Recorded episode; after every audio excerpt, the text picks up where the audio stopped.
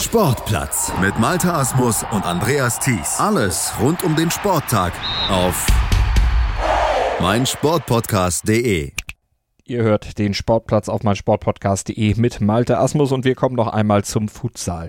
Der Treffer von Christopher Wittig zum 2 zu 2 gegen Israel hat der deutschen Mannschaft den Weg in die Hauptrunde der WM-Qualifikation geebnet. In ihrer Quali-Gruppe in Georgien kam die DFB-Auswahl durch dieses Remis gegen Israel mit vier Punkten auf Platz 2 und darf nun in Portugal im Oktober die zweite Runde der WM-Quali angehen. Das Abschneiden der Mannschaft haben wir euch hier am gestrigen Tag auf meinsportpodcast.de schon analysiert. Jetzt wollen wir wir natürlich auch hören, wie der Bundestrainer, wie Marcel Losfeld den bisher größten Erfolg einer deutschen Futsal-Nationalmannschaft einschätzt. Er stand meinem Kollegen Hans-Peter Effing von futsalgermany.de exklusiv für meinsportpodcast.de Rede und Antwort. Drei Tage sind vergangen nach dem 2 zu 2 gegen Israel, was teilweise ja auch schon sehr dramatisch war. Marcel, erst nochmal Glückwunsch von unserer Seite. Wie ist die Gefühlslage bei dir aktuell? Mm, naja, wir sind natürlich sehr zufrieden. Einerseits natürlich, äh, dass wir unser Ziel erreicht haben. Das gibt schon eine gute Zufriedenheit. Äh, und zweitens auch, dass wir da doch ähm, äh, auch gute Spiele gemacht haben und ja, ja, dass wir alle das erreicht haben, wo wir so ein ganzes Jahr für gearbeitet haben. Das gibt viel Zufriedenheit. Am Ende des Tages oder am Ende des Spiels gegen Israel waren es neun Sekunden, neun Sekunden vorm Ende. Da traf Christopher Wittig zum erlösenden 2 zu 2 gegen ja, sehr destruktive Israelis. Das, das muss man als neutraler Beobachter ganz klar sagen. Was lernt man aus so einem Spiel wie gegen Israel? Oh ja, was lernt man da aus? Ja, was schon wichtig ist, dass du das, dass du durchspielen musst im Glaube an, an, an, an den Erfolg äh, bis zur letzten Sekunde.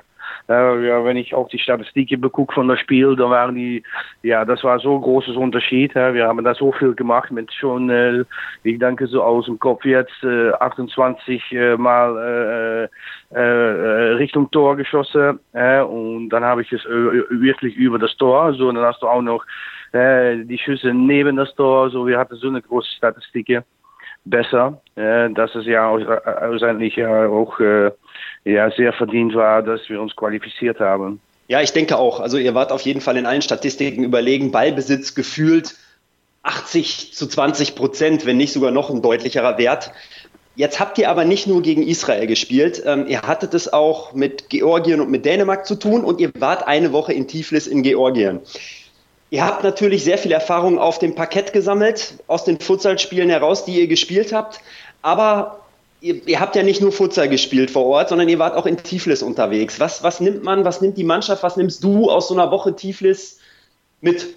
Naja, ich muss sagen, ich habe auf Tiflis wenig gesehen, wenig gesehen. Äh, wir sind ja die ganze Woche, ja, äh, denke ich, haben wir im Overdrive gearbeitet. Die Jungs haben so ich muss mal gucken, das war ja Freitag. Äh, Freitag habe ich die Jungs nach dem Lunch äh, freigegeben, um da könnten sie bis zum bis zum Abendessen, aber hatten sie einen freien Tag, könnten sie das so ausfüllen, wie sie gerne möchten. Äh, ähm, unsere Funktion ist da, Funktionsteam ist da nicht weggegangen und hat eigentlich den ganzen Tag so ein bisschen gearbeitet an der Vorbereitung Richtung Israel. Das war das wichtigste Spiel. Äh, ähm, so ich persönlich kann nicht da wenig von mitgeben. Ich habe nicht viel gesehen von der Stadt. Dann nur äh, die Sporthalle und äh, ja unseren Besprechungsraum und so weiter. Ich habe davon nicht so viel gesehen. Ich höre schon, es wurde viel gearbeitet in der Woche. Und ähm, am Ende des Tages sind natürlich auch Spieler mitgefahren, die relativ selten bis gar nicht auf der Platte gestanden haben. Ich denke da an Sepp, ich denke da an Wiegels oder an Niklas Hoffmanns. Ähm, letztlich geht es ja um den, um den Teamgeist an sich. Zum einen würde mich interessieren, wie haben diese Jungs das kompensiert? Wie haben diese Jungs diesen Teamgeist auch gelebt, auch wenn sie selber auf der Platte wenig dazu beitragen konnten?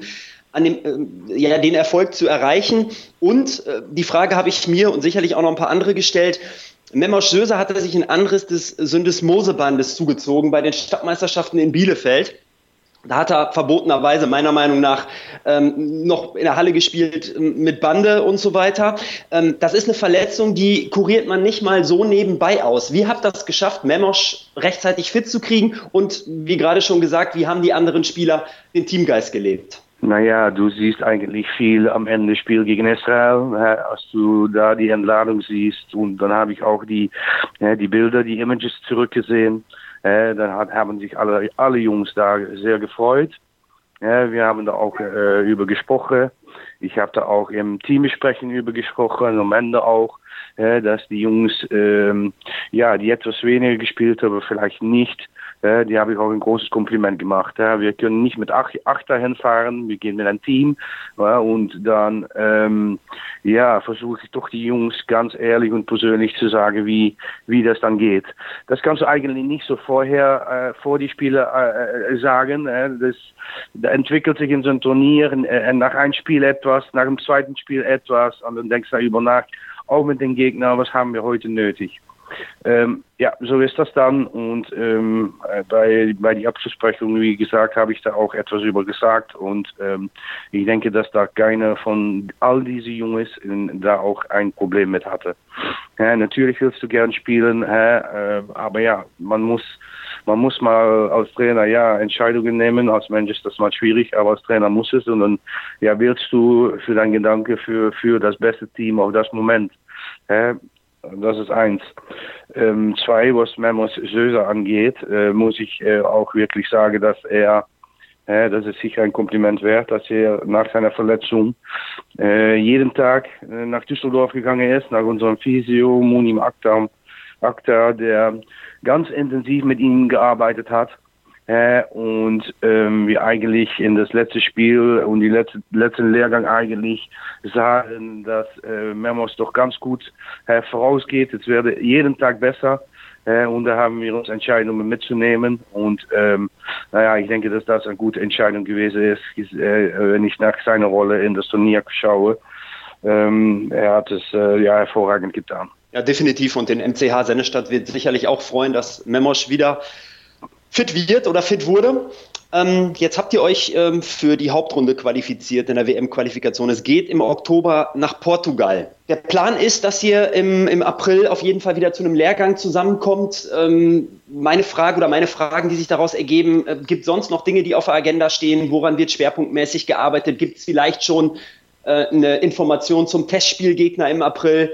Wie bereitet ihr euch jetzt auf die kommenden Wochen und Monate mit dem abschließenden Ziel dann erstmal Hauptrunde WM-Qualifikation in Portugal vor? Naja, das ist so, dass wir natürlich äh, die UEFA-Abstellungen für die Spiele, die haben wir geplant. Das ist April spielen wir gegen Österreich zweimal, äh, wie das alles jetzt so aussieht. Ähm, und dann haben wir eigentlich nur ein provisorisches Programm gemacht, weil wir müssten abwarten, was uns ähm, die letzte Woche, was die uns bringen sollte äh, weil ähm, äh, es ist so, wir haben uns jetzt äh, für, für Oktober qualifiziert. So, da bringt es auch wieder ein schönes Ziel. Und dann ist das Programm natürlich, ja, denke ich, doch etwas anders. Äh, wir werden uns sicher Richtung und der Fokus und das ja, Gewicht äh, natürlich Richtung Oktober äh, liegen, wie wir weiter eine optimale Route planen und was wir tun mit unseren Testspielen. So, ähm, wir werden uns nach dieser Woche zusammensetzen, denke ich, ähm, mit dem Teammanager und dann ein, ein sehr, guten, äh, sehr gutes Programm zusammenstellen. Hört sich gut an. Du sagst, ihr spielt wahrscheinlich gegen Österreich zwei Spiele. Schon eine Idee, wo möglicherweise ein Heimspiel stattfinden kann? Ähm, man ist damit beschäftigt jetzt, das weiß ich. Da kann ich nicht definitiv über sagen, weil ähm, ja, man ist dann noch, man spricht dann noch über wo oder wie. Dann danke ich dir wieder mal für deine Worte. Ähm, wie schon gesagt, Glückwunsch nochmal von unserer Seite und wir drücken die Daumen für die kommenden Aufgaben. Vielen Dank. Vielen Dank an unseren Interviewgast Marcel Losfeld, den Futsal-Bundestrainer. Er hat meinem Kollegen HP Effing von futsalgermany.de exklusiv für den Sportplatz auf mein Sportpodcast.de Rede und Antwort gestanden zum größten Erfolg einer deutschen Futsal-Nationalmannschaft bisher, nämlich zum Einzug in die WM-Qualifikationshauptrunde. Den weiteren Weg der deutschen Mannschaft und den weiteren Weg des Futsalsports werden wir natürlich auch weiter hier auf mein Sportpodcast.de begleiten. Abonniert einfach unseren Sportplatz-Feed oder den Futsal-Feed Feed und ihr seid immer auf dem Laufenden und auf der Höhe unserer Berichterstattung hier auf meinsportpodcast.de. Sportplatz mit Malta Asmus und Andreas Thies. Alles rund um den Sporttag auf meinsportpodcast.de. Sportplatz mit Malta Asmus und Andreas Thies. Alles rund um den Sporttag auf meinsportpodcast.de.